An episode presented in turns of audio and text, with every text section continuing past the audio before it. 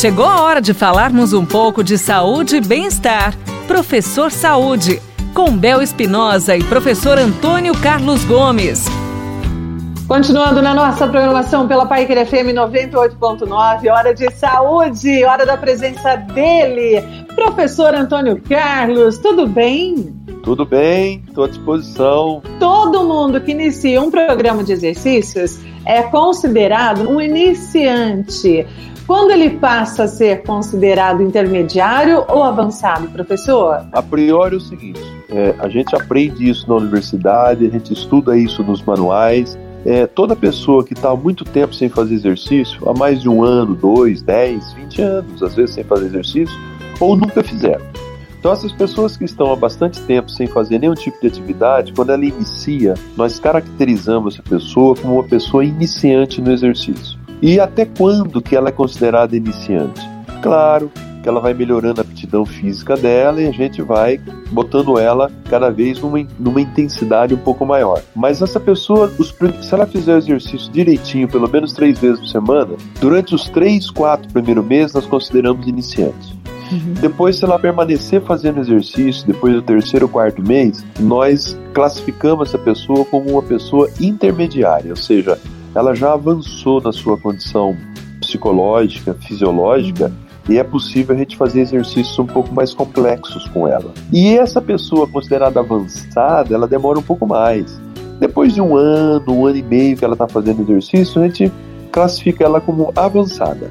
Esse é o primeiro módulo de classificação da prática de exercícios que nós utilizamos na educação física. O interessante, na verdade, professor, não é ela ficar muito preocupada com esse negócio, não, né?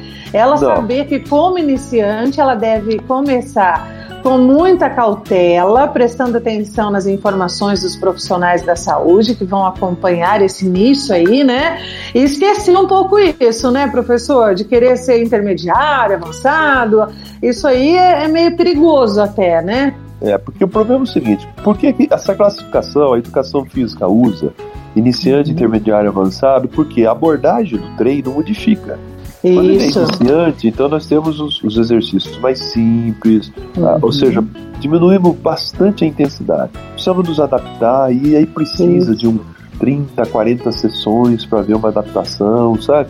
Então vai com cautela. Se você for considerado iniciante sempre, não se preocupe. O que é mais importante é que você saia da sua casa e tenha coragem de cuidar de você ao fazer o seu exercício. É isso mesmo, né, professor? Vamos lembrar bem que nós estamos aí num momento muito delicado, né? Com toda essa pandemia aí, as pessoas estão mais desanimadas, né, professor? E não pode. Porque Sim. vai te ajudar muito no físico e no emocional também. Lembrando isso, batendo nessa tecla, gente, que não pode esquecer. Exatamente. Olha, você sabe que, aproveitando esse finalzinho, só para contar essa história, lá no uhum. período da guerra, as uhum. pessoas ficavam muito confinadas. Então eu, eu leio alguns livros dessa época, dos anos 40, 45, as pessoas ficavam muito confinadas e elas precisavam ter energia que a qualquer momento o Estado convidava essas pessoas para ir para o campo de batalha.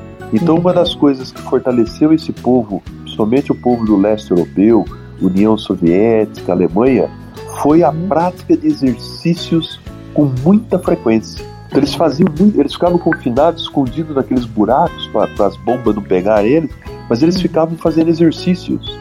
Então essa, esse pessoal se sustentou dessa forma, né? com Caramba. relação à saúde, com relação a doenças daquela época. Uhum. Eles conseguiram superar fazendo exercício. Então, exercício não é de hoje, que ele, ele tem essa propaganda saudável para as pessoas. Obrigada, viu, professor Antônio Carlos? Tamo junto.